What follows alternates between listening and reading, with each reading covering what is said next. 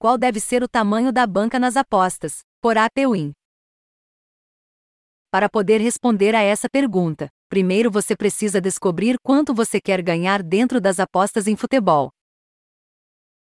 Um capital inicial maior gerará mais dinheiro, uma vez que o lucro é proporcional à sua banca. Mas também deve levar em consideração outros fatores. Um deles é quanto tempo deseja dedicar em apostas online.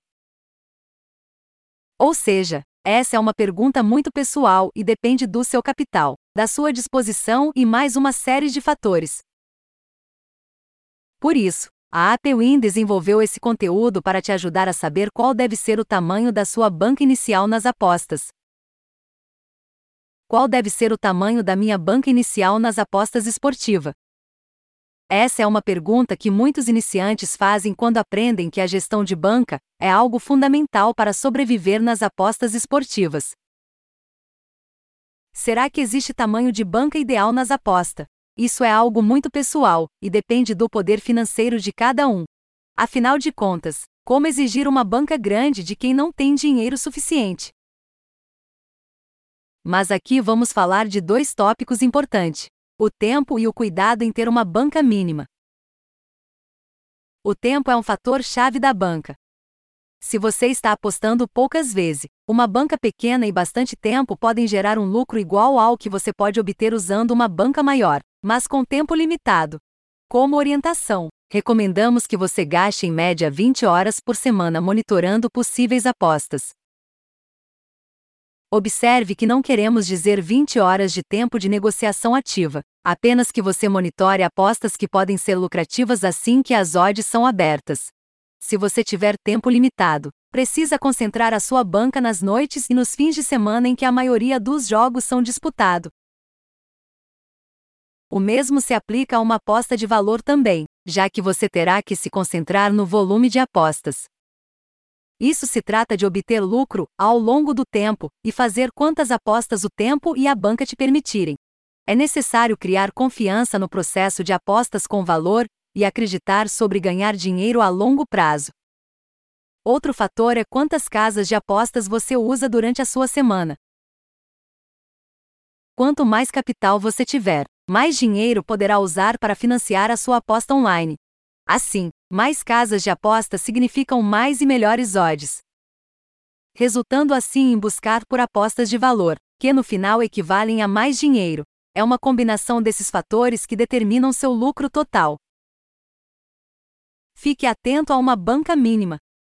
Para apostas seguras, recomendamos o uso de uma banca mínima de cerca de mil reais. O cenário ideal, porém, seria começar com 5 mil reais a 10 mil reais, ter uma banca inicial maior significa que você pode colocar seu dinheiro em mais casas de apostas e ainda ter fundos para equilibrar as contas, caso algumas delas ficarem sem dinheiro. Para apostas com valor, recomendamos uma banca mínima de cerca de 500 reais. A mesma ideia aplica-se aqui, porém, quanto mais dinheiro você puder começar, maior será o lucro potencial.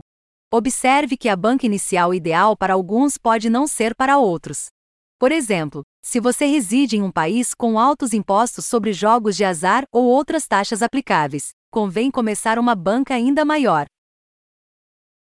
Assim, se você ainda não sabe quase nada sobre apostas esportivas, recomendamos que você coloque pouco dinheiro para estudar e, somente depois, faça um aporte grande de dinheiro para apostar.